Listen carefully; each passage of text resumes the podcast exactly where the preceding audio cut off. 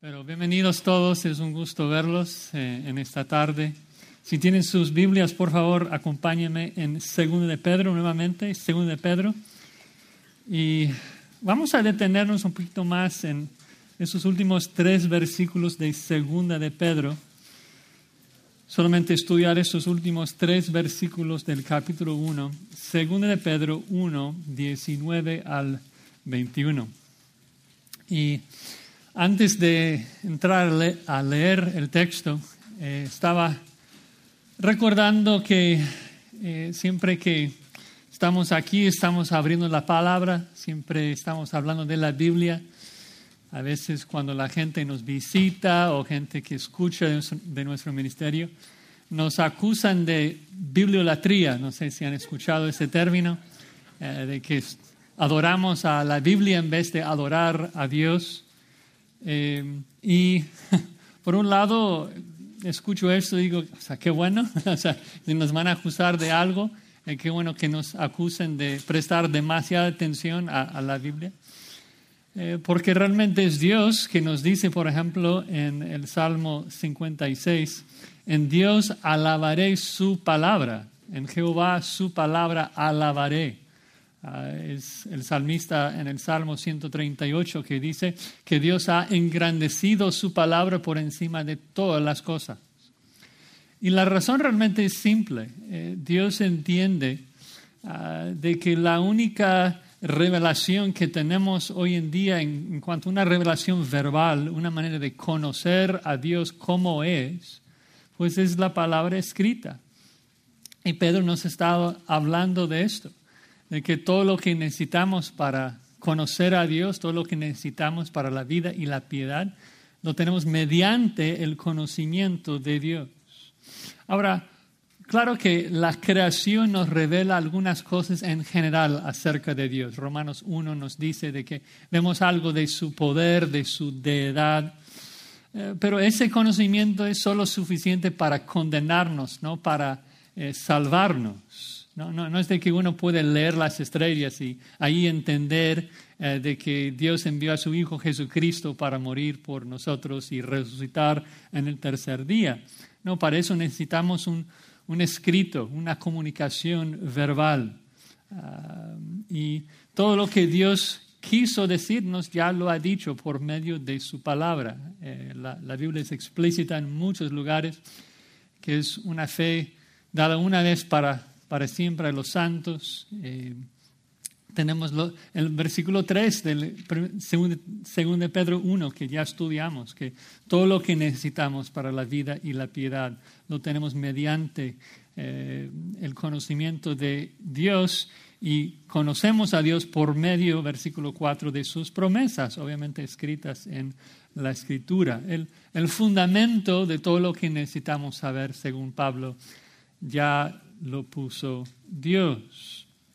Entonces, eh, es vital conocer a la escritura porque de otra manera no, no vamos a conocer a Dios, no, no podemos conocer, conocer sus perfecciones, no podemos conocer qué es lo que Dios ha hecho por nosotros fuera de la escritura. Ah, entonces, obviamente no nos postramos, no adoramos a un libro físico, pero sí adoramos eh, al Dios revelado en las Escrituras. Nos postramos temblando delante eh, del Dios que la Escritura nos demuestra. Ah, y el tema que, Pedro va a tocar en, esta sección que vamos a ver en, en, esta noche es la inspiración de la Biblia. Inspiración simplemente significa que Dios es quien exhaló, Dios es quien habló las palabras que tenemos en la Biblia. Dios es el autor de la Biblia. Y es una doctrina realmente fundamental para la vida cristiana, porque todas las verdades que amamos, todas las doctrinas que entendemos, dependen de la doctrina de la inspiración. Si no entendemos la inspiración, todas las demás doctrinas se desploman. ¿Por qué? Porque si tú crees que Jesús es Dios, por ejemplo, ¿cómo lo sabes? ¿Cómo sabes esto? La escritura. Si tú crees en la Trinidad, o sea, ¿por qué lo, lo crees? ¿Cómo llegaste a creer esto? O sea, toda la verdad depende en un sentido de nuestro, nuestra comprensión de la inspiración. Si, si tú crees que este libro es más o menos la palabra de Dios, si tú piensas que contiene la palabra de Dios, si tú crees que Dios te habla eh, mientras lees la Biblia, pero el Espíritu Santo puede revelarte cosas que no están en las letras escritas, entonces tú vas a vivir una vida cristiana muy inestable, muy incierto. Y es todo lo que Pedro quiere evitar. ¿Recuerdan allí eh, la vez pasada que leímos de que el propósito de Pedro al, escribir esta carta, según de, según de Pedro 1.12, es para que estemos, final de, del versículo 12, confirmados en la verdad. Quiere que tengamos firme fundamento. Y la única manera de estar confirmados, fundamentados, es por medio del conocimiento de Dios. De hecho, en el capítulo 2, Pedro va a decir que los falsos maestros seducen a los inestables, los no confirmados, los que no conocen a Dios por medio de las escrituras. Entonces es tan importante que nosotros comprendamos esa doctrina de la inspiración, que la Biblia es la palabra de Dios. Nos vamos a leer el texto, hermanos. Segundo de Pedro 1, 19, dice así, tenemos también la palabra profética más segura, a la cual hacéis bien en estar atentos como una antorcha que alumbra en lugar oscuro, hasta que el día esclarezca y el lucero de la mañana salga en vuestros corazones. Entendiendo primero esto, que ninguna profecía de la Escritura es de interpretación privada, porque la profecía fue traída, perdón, porque nunca la profecía fue traída por voluntad humana, sino que los santos hombres de Dios hablaron siendo inspirados por el Espíritu Santo. Vamos a pedir la ayuda del Señor. Padre, te damos gracias por tu palabra que nos revela quién eres y qué haces en nuestras vidas y pedimos que tú nos ilumines en, en esta noche por medio de tu Espíritu Santo, que podamos comprender eh, tu verdad y que podamos ponerla en práctica en nuestras vidas. Y lo pedimos para la gloria y la honra de nuestro Señor Jesucristo. Amén. Bueno, en este texto vamos a dividirlo solamente en dos puntos, dos razones por las que debes prestar atención a la palabra. Dos razones por las que debes prestar atención a la palabra. Primera, porque es una palabra segura y segunda, porque es una palabra divina es segura y es divina. Ven ahí el primer punto que debemos prestar atención a la palabra porque es una palabra segura, la palabra más segura, dice el versículo 19, que tenemos también la palabra profética más segura. Eh, sabemos de que la palabra profética, como él dice allí, es simplemente la Biblia, la escritura. ¿Cómo lo sabemos? Bueno, dos razones. Primero, porque es lo que significa profecía. Profecía simplemente, significa hablar directamente la palabra de Dios. Pero también em, Pedro lo usa así si lo comparamos con el versículo 20, que en vez de llamarlo la palabra profética, noten que dice que es una profecía de la escritura. Entonces, por el contexto también nos damos cuenta de que está haciendo mención, hablando de la palabra escrita, la palabra profética escrita. También en el capítulo 3 hablará de que los falsos maestros tuercen las palabras de Pablo como hacen con las demás escrituras. Entonces, cuando está hablando de profecía en este contexto, está hablando de profecías escritas. Lo curioso es de que dice que la palabra profética es más segura y la primera pregunta tal vez que viene a nuestras mentes cuando leemos esa frase más segura es más segura que qué, o sea, en comparación a qué. Y hay mucha discusión, mucho debate eh, sobre esto, porque en el contexto, recuerden que Pedro viene hablando de la transfiguración, de que él fue testigo ocular eh, de la transfiguración, de que él vio la gloria y la majestad del Hijo, cuando el Padre dijo esas palabras, ese es mi Hijo amado en quien tengo complacencia. Y luego después de esto, en el versículo 18, cuando dice que oímos esta voz enviada del cielo, cuando estábamos con el Monte Santo, dice luego tenemos la palabra profética más segura. Entonces tenemos algunas opciones, algunas personas dicen, bueno, Pedro está diciendo que nosotros los, apóstoles tenemos la Biblia más segura por nuestra experiencia de, de ver a Jesucristo.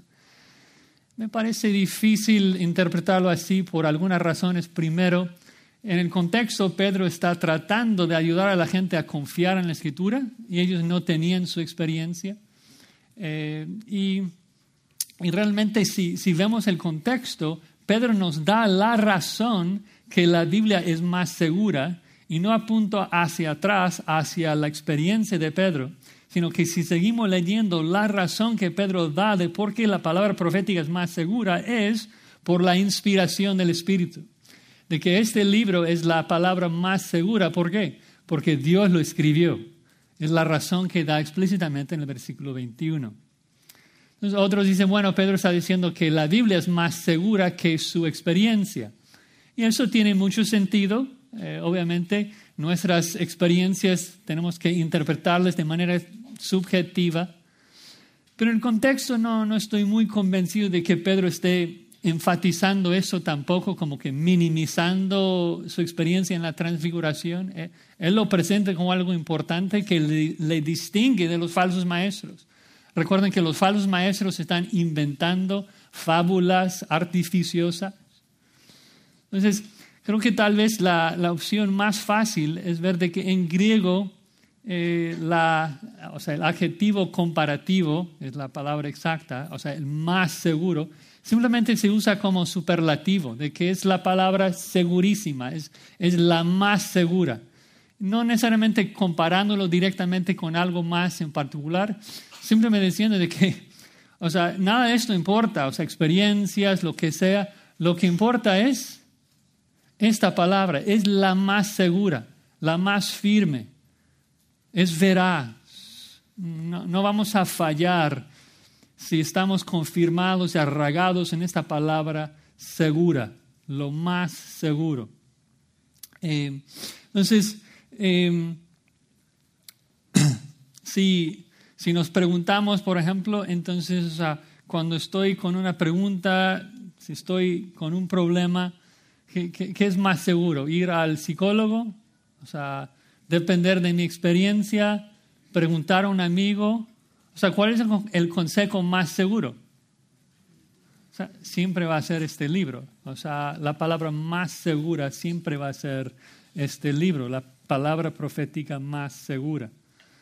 Muchas veces hoy en día escuchamos a, gente diciendo, bueno, para mí, yo sé que eso es cierto porque, porque yo sentí o porque yo escuché.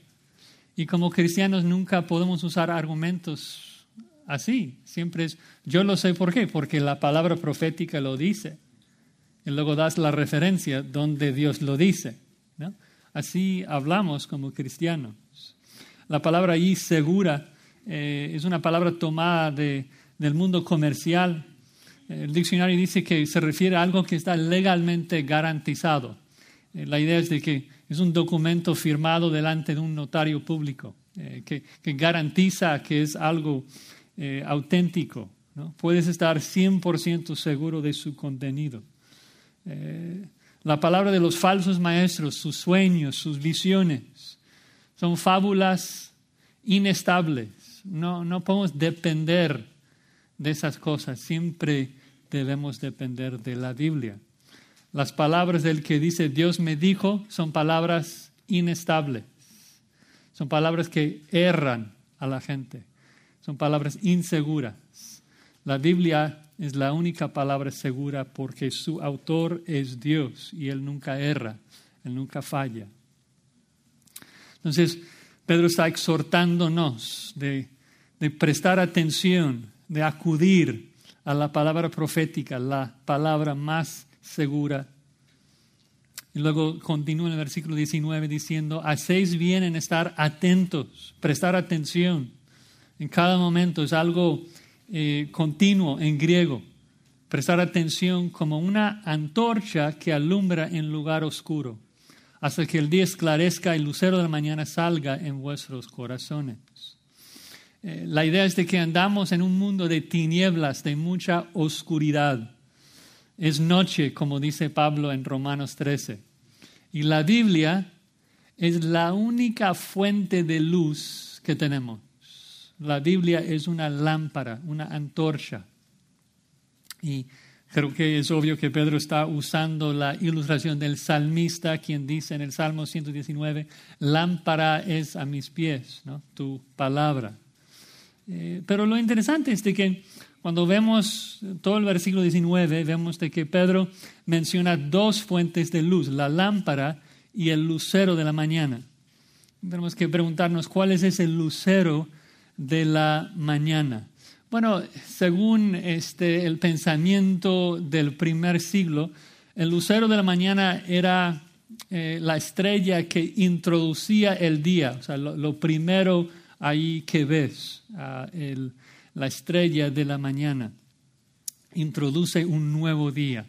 Y vemos eh, algunos ejemplos en el Antiguo Testamento de que Cristo es esa estrella que, que sale.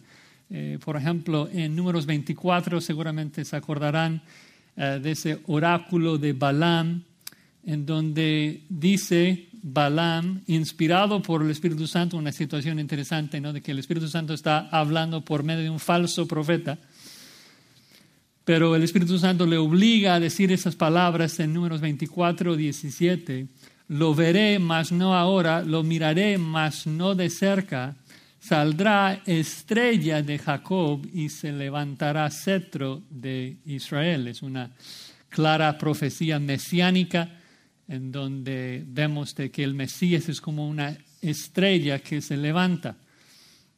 Y el punto de Pedro simplemente de que nosotros tenemos que prestar atención a la Biblia, que es nuestra antorcha, durante toda la noche, y vamos a tener que usar esta antorcha hasta cuándo?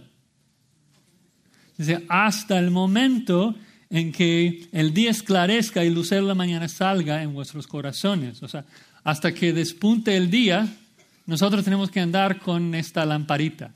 No existe ninguna otra eh, fuente de luz. Eh, ahora, interesante, también habla allí, que es un poco, pues confunde a algunos, de que habla de que el lucero de mañana va a salir en nuestros corazones. Ah, y es como que no, no encaja bien con nuestro concepto de la segunda venida, de que Cristo va a regresar en toda su gloria para reinar sobre esta tierra y que va a esclarecer en nuestros corazones. Y creo que es porque en la comparación que Pedro está haciendo aquí en cuanto a la revelación, eh, simplemente está haciendo el punto de que ahora nosotros vemos a Cristo, nosotros vemos em, la revelación solamente aquí en la Biblia y que cuando Cristo regresa vamos a tener una revelación completa. No va a haber dudas en nuestro corazón. No va a haber este, ninguna pregunta acerca de, por ejemplo, quién es el falso maestro, quién es el verdadero eh, apóstol, ah, sino de que Cristo va a aclarar todo esto. Eh, Cristo va a regresar y ya pues eh, todo será de día, habrá luz completa. Recuerden de que en la eternidad, Juan en su Apocalipsis nos dice de que no existe ya un sol físico, eh, porque Dios y el Cordero van a iluminar a toda su creación. Pero el punto, digamos, de ese versículo no es tanto enfatizar la segunda venida, que lo va a hacer muchas veces en esa carta, el punto es de que nosotros tenemos que prestar atención a este libro, tenemos que prestar atención a la palabra profética hasta que Cristo regrese. Entonces, claro, cuando Cristo regresa, plena luz. Hasta que esto pase, la única luz que tienes es la palabra de Dios. Hay que sacar la lamparita. Estamos en tinieblas, vivimos en la oscuridad, es noche. Y si Cristo no ha regresado, entonces todavía estamos en necesidad de la Biblia, estamos en necesidad de la palabra de Dios. Eh, es muy fácil ser seducido, es muy fácil eh, ser engañado cuando es oscuro. Si alguien quiere venderte algo que es falso, no va a brillar mucha luz sobre su objeto falsificado. Si te quiere engañar, quiere hacerlo este, cuando es oscuro. Y si nosotros queremos verificar si es algo auténtico, pues hay que sacar la lamparita, hay que echarle luz para ver si realmente es algo auténtico. O sea, pensamos en, en las joyas, ¿no? Cuando alguien está tratando de ver si es algo auténtico, saca la lente, saca la luz, lo pone con una tela oscura, ¿no? Porque quiere mirarlo bien. Entonces, Pedro, tratando de proteger a la iglesia de los falsos maestros, nos exhorta a esto, a sacar la lamparita, examinar todo a la luz de las escrituras. Eh, creo que, tal vez viviendo aquí en Los Ángeles no, no valoramos la importancia de la luz, porque si estás dentro de la ciudad siempre hay luz, siempre puedes ver, ¿no? Pero pensando en el primer siglo, en el desierto, cuando no hay ninguna luz de la ciudad, o sea, si no hay luna, no hay ninguna luz, ¿no? Algunos de ustedes, como nosotros, les gusta ir a acampar precisamente para esto, para salir de las luces de la ciudad, donde realmente tienes la mano aquí y no puedes verlo. Y, o sea, ¿vas a ir al baño así? No, tienes tu linterna, o sea, necesitas tu lámpara para, para llegar. Y Pedro nos está exhortando, ¿cómo, ¿cómo crees que vas a vivir en este mundo sin la lamparita? Si cuando estás acampando ni se te ocurre salir sin la lamparita. O sea, a lo mejor un oso ahí. O sea, ¿cómo, ¿cómo vas a saber si no tiene tu lamparita?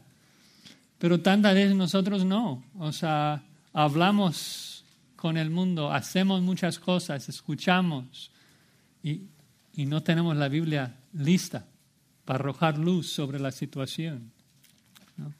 Eh, tenemos que consultar, tenemos que acudir a la escritura en todo momento.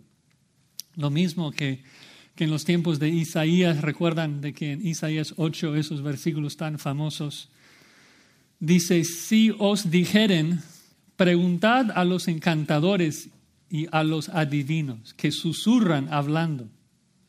Entonces responded, ¿no consultará el pueblo a su Dios? A la ley y al testimonio. Y es lo mismo en nuestros días. O sea, la gente nos dice, aún gente entre comillas cristiana, preguntad a los psicólogos, preguntan a los credos, preguntan a la razón, preguntan a la experiencia. Y nosotros tenemos que responder siempre, ¿no consultará el pueblo a su Dios? A la ley y al testimonio. Y ahí se acaba. No tenemos que consultar a nadie más. La palabra de Dios es la única palabra segura. La palabra del hombre no. Ahora eso nos guía a la segunda razón de que la razón de por qué la palabra es tan segura es porque es divina, porque es la palabra de Dios. Vean ahí el versículo 20, el segundo punto.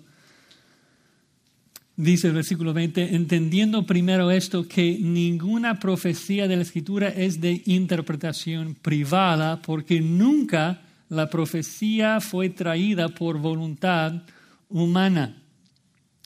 Dice, entendiendo primero eso, el primer paso.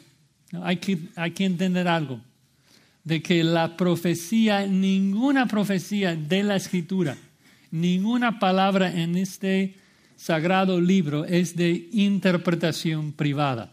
Ahora, ¿qué, qué significa esto? Parece una afirmación bastante interesante. Bueno, obviamente la Iglesia Católica Romana dice que esto significa que tú no tienes el permiso divino de interpretar la Biblia en tu casa, de que tú tienes que ir a los sacerdotes para que te den la interpretación eh, correcta, la ortodoxa. Pues esto es absurdo realmente para el que sabe leer su Biblia, porque constantemente nos exhorta a hacer exactamente esto. Tenemos que interpretar la escritura. 1 ah, Corintios capítulo 2 dice que el hombre natural no puede entender la escritura, pero nosotros tenemos la mente de Cristo por medio de los apóstoles. Uh, recuerda en 1 Juan 2, dice que vosotros tenéis la unción del santo que os enseña todas las cosas. De hecho, nos exhorta, ¿no? Nos dice de que nosotros sabemos todas las cosas. De hecho, dice ahí de que si alguien te dice que tú le necesitas, de que es un falso maestro, porque nosotros no tenemos, necesidad de que nadie nos enseñe. El Espíritu Santo es nuestro maestro, el que nos ilumina. En el momento que un predicador te dice que tú me necesitas, ya tienes que huir de allí. ¿no? Porque cada predicador bíblico lo que te va a decir es, revisa lo que estoy diciendo. Hay que escudriñar la escritura como la gente de Berea y verificar que les estoy diciendo es la verdad.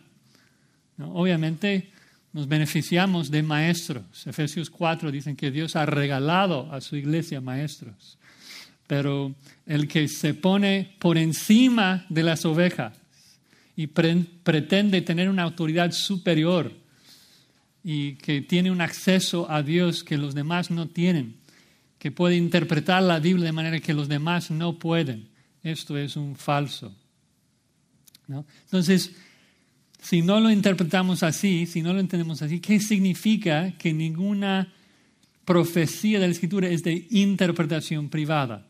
Bueno, eh, tenemos, como siempre, de fijarnos en, en, el contexto, el argumento de Pedro. Ven ahí de que dice que la Escritura no es de interpretación privada, y luego agrega, ¿por qué? Porque la profecía nunca fue traída por voluntad humana. Pedro no está hablando de nosotros los lectores, está hablando de los autores. Está hablando del origen de la palabra, que nunca fue traída la profecía con la voluntad humana. Es decir, de que la interpretación privada no se refiere a la interpretación, interpretación del lector, sino al autor. El punto es de que cuando el profeta bíblico nos dio la profecía, él no estaba interpretándolo. Él no estaba metiéndose en la palabra. Por eso es una palabra tan segura, porque no es la palabra de un autor humano, no viene de la mente humana, viene de la mente de Dios. La Biblia no es como la palabra de los falsos charlatanes que inventaron sus fábulas artificiosas. La escritura fue escrita por Dios y ningún profeta pudo interponerse ahí en el proceso. El Espíritu Santo fue orquestando todo para que las palabras que escribieron los profetas fueran las palabras de Dios. Es el punto del versículo 21 de que los santos hombres de Dios hablaron siendo inspirados por el Espíritu Santo. Y vamos a hablar de esto en un momento, de que no es de que el Espíritu Santo les da algunas ideas y luego el profeta lo escribe en sus palabras. No, Dios está llevando al autor a escribir exactamente lo que Dios quiso escribir. De esa manera de que esas palabras ahora son exhaladas por Dios, son las palabras de Dios. Esta carta Claro, Pedro es un instrumento, Dios usó a Pedro para escribir, pero es la palabra de Dios. Entonces la Biblia no presenta las interpretaciones privadas del hombre, sino que presenta las palabras inspiradas por Dios. Y observen que dice que ninguna profecía de la Biblia se originó en el hombre. Eso es importante porque a veces Queremos poner diferentes niveles en la escritura, ah, asignando cierta importancia a ciertos libros y menos importancia a otros. Como que los diez mandamientos, uy, súper inspirados, ¿no? escritos por el dedo de Dios. Y las palabras de Jesucristo, escríbelas en rojo, o sea, muy importante. Las palabras de Pablo, eh, más o menos, es medio machista, entonces menos importante, algunos dicen, algunos, o sea, nosotros nos reímos, pero así interpreta la Biblia muchas personas. La profecía de Sofonías, eh, no tan importante, no, no tan inspirada. No, ninguna profecía de la Biblia es de interpretación humana. Todo es palabra de Dios, 100%. todo inspirado por Dios al mismo nivel. Cada letra tiene su origen en Dios. Y debido a esto, también la forma en que nosotros entendemos y interpretamos la Biblia es afectada. Ah, los reformadores, por ejemplo, enfatizaron muchísimo de que la inspiración debe afectar la forma en que interpretamos la Biblia. Y usan este texto precisamente para eh, eh, defender su postura. Porque yo no tengo la autoridad bíblica de tergiversar la escritura. Yo no tengo la autoridad de alegorizar la escritura, de ponerle símbolos que no están. Yo no tengo la autoridad de determinar el significado del texto. ¿Quién determina el significado del texto? Dios. El autor lo determinó. Nosotros como lectores no podemos determinar esto. Si vas a un estudio y el maestro dice, para mí yo creo que esto significa, no es un lugar para ti, hermano, porque no nos interesa lo que significa para ti o lo que significa para fulano. Fulano no te va a juzgar. O sea, en el juicio hay uno que, que va a juzgar, es Dios. Lo que nos importa es saber qué es lo que Él entiende de las palabras que Él escribió.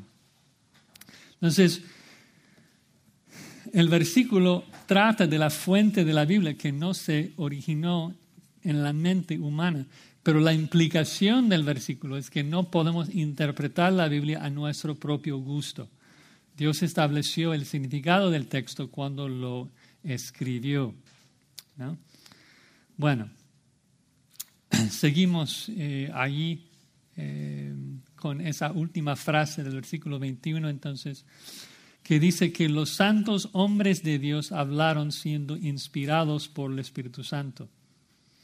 Eh, los santos hombres de Dios se refieren a los autores bíblicos. Eh, hombre de Dios o varón de Dios es una frase técnica en el Antiguo Testamento que se refiere a un profeta.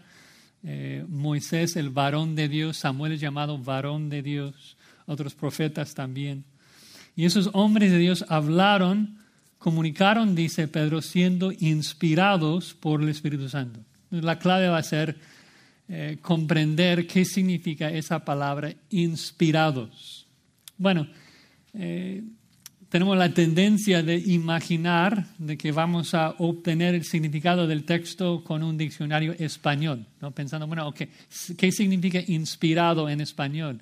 Y vamos a hablar de un artista muy inspirado, vamos a hablar de una idea brillante, muy inspirada. De hecho, el diccionario español dice sugerir temas para la composición de una obra literaria o infundir ideas en la mente. Y eso es el concepto que muchos tienen de la inspiración, de que Pablo sentía muy inspirado por el Espíritu Santo, así como que el Espíritu Santo le está dando algunas ideas vagas, pero es Pablo quien o sea, de su propia voluntad escribe. Y si fuese el caso, entonces cabría mucho lugar para error en la escritura, como que el Espíritu Santo infunde unas ideas inerrantes, pero a la hora de escribir, Pablo introduce error por medio de su humanidad caída. Pero no es lo que la Biblia nos enseña acerca de la inspiración.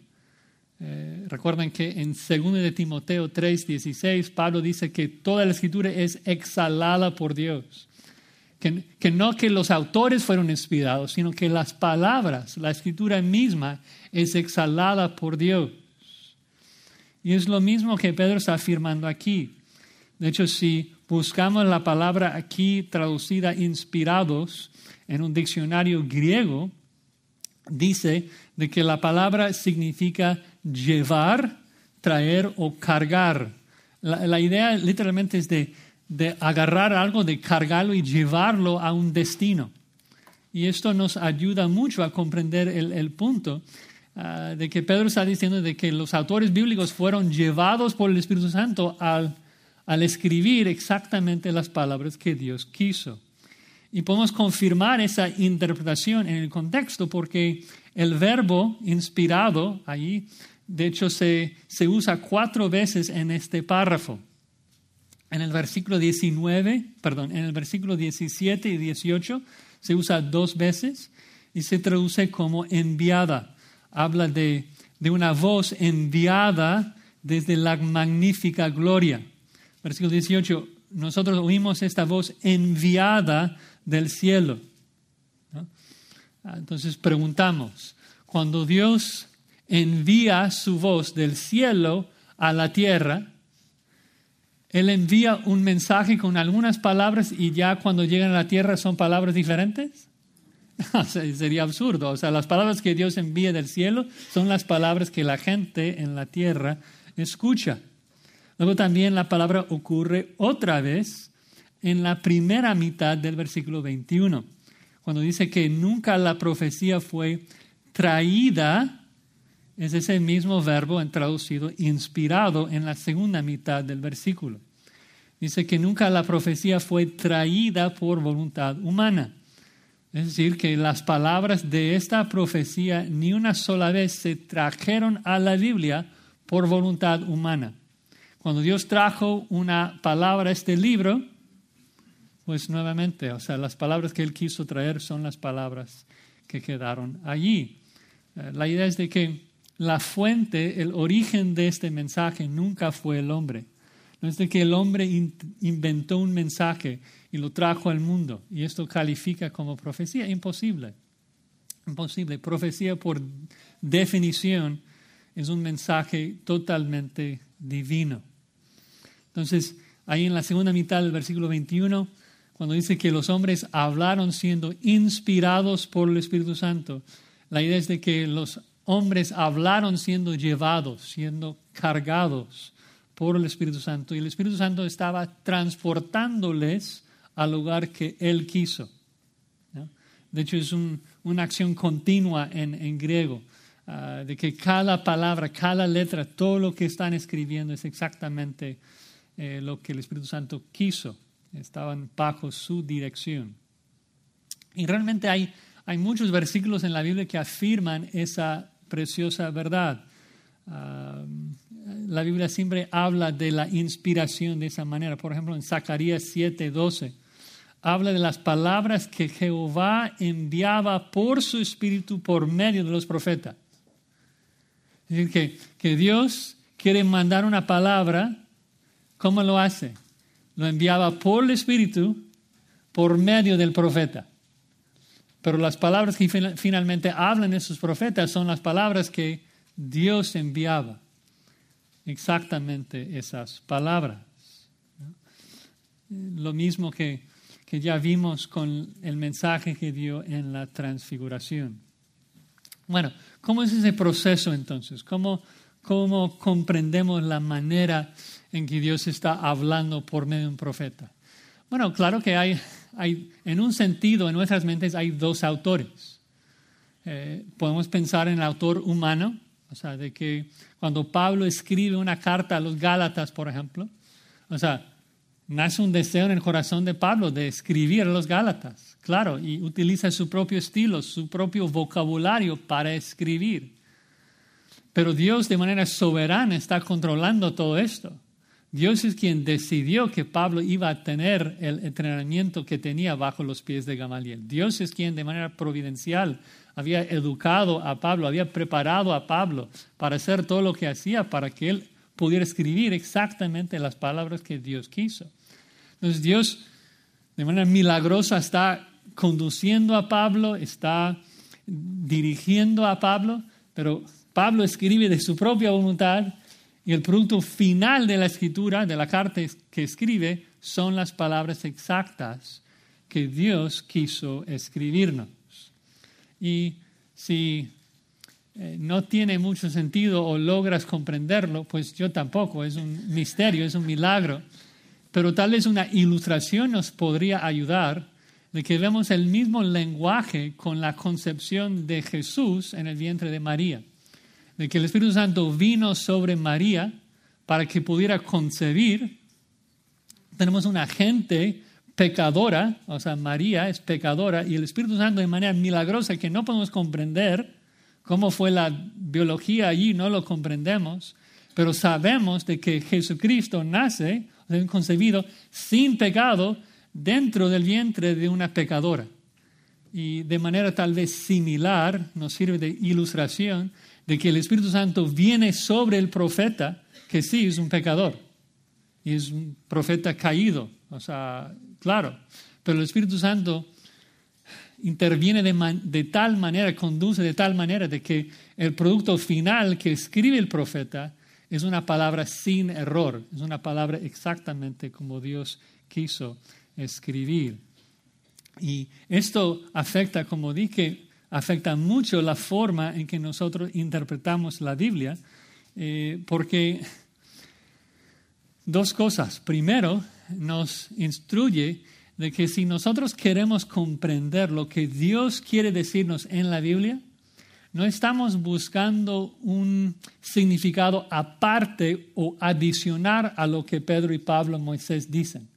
La forma de identificar el mensaje que Dios quiere transmitir es por medio del argumento del autor humano.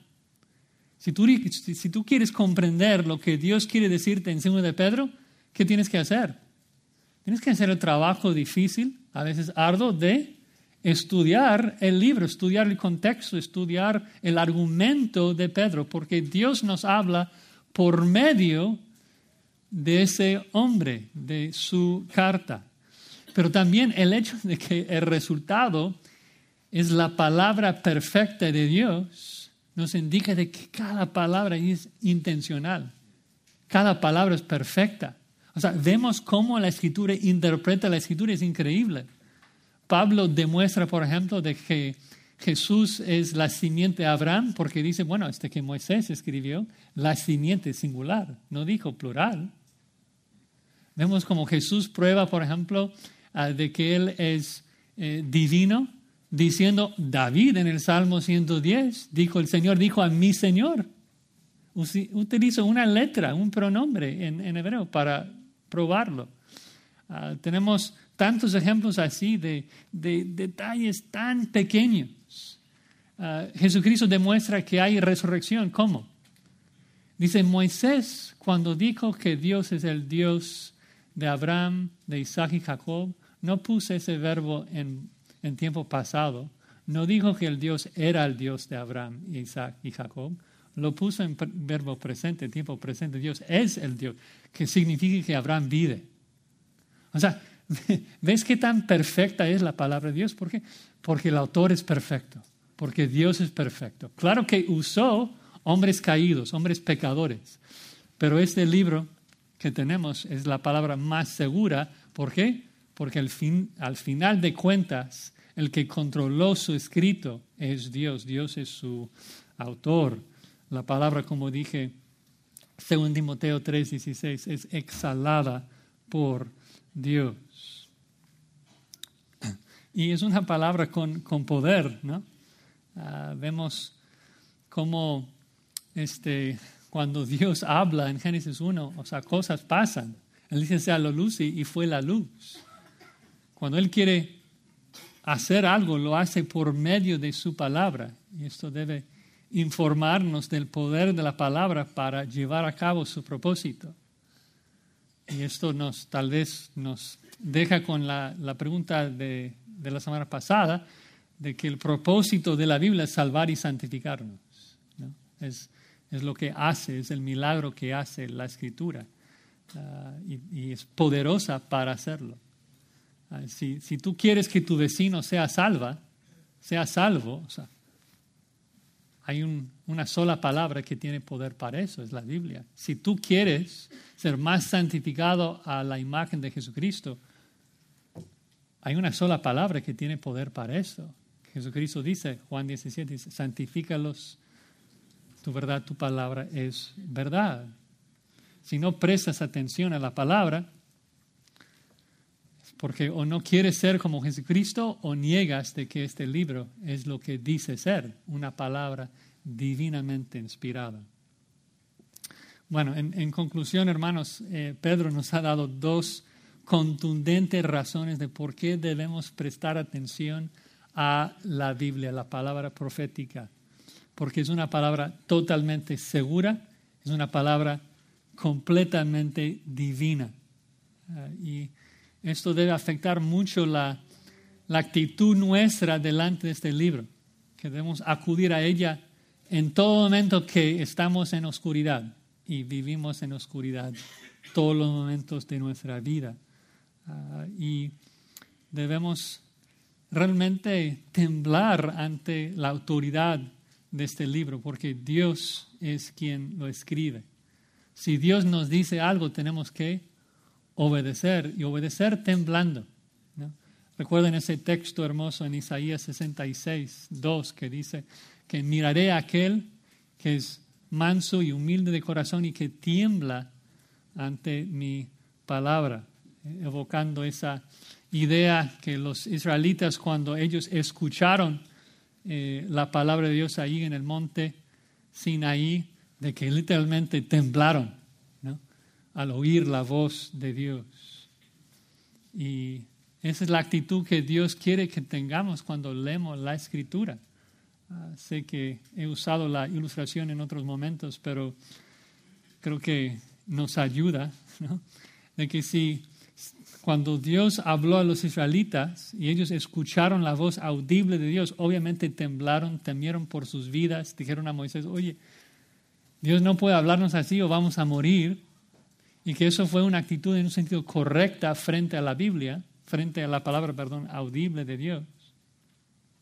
Y creo que todos nosotros haríamos lo mismo, ¿no? Si, si Dios abriera el techo de esta capilla y nos dijera en voz alta, con relámpagos y con terremoto y, todo, den gracias siempre, ¿qué harías? Temblando, gracias Señor por esa exhortación. Tengo que darte gracias en todo.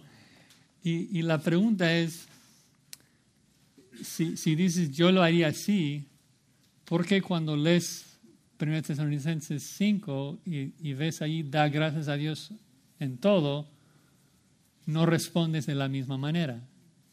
Y la razón es porque no crees, según de Pedro 1, 21, no crees que esta palabra es la palabra de Dios.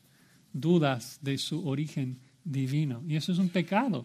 Debemos arrepentirnos y hacer lo que Pedro nos exhorta a hacer, que es prestar atención a la Biblia establecernos en la palabra de Dios, ser confirmados, establecidos, firmes, por medio de nuestro conocimiento de Dios, crecer todos los días en nuestra relación íntima con Dios, conociéndole cada día más por medio de la escritura. Vamos a orar.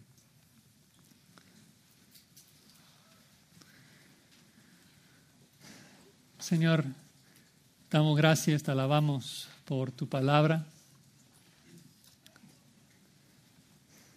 en este mundo tan inestable, en este mundo tan oscuro, es de tanta bendición poder acudirnos a tu luz que nos establece, que nos da paz y que nos revela todas tus perfecciones. Gracias que podamos conocerte por medio de tu palabra conocer quién eres, ver que sí eres un juez justo, que odias el pecado, ver que sí aborreces a los malvados, pero ver también de que eres grande en misericordia. Y si por tu gracia nosotros nos arrepentimos y creemos en ti, que tú nos salvas, nos limpias, nos perdonas, Ayúdanos a correr a tu escritura todos los días para conocer todos esos atributos, para conocerte más. No queremos ser seducidos por los errores y las mentiras de este mundo. Queremos estar firmes en tu palabra. Damos las gracias y la gloria en Cristo. Amén.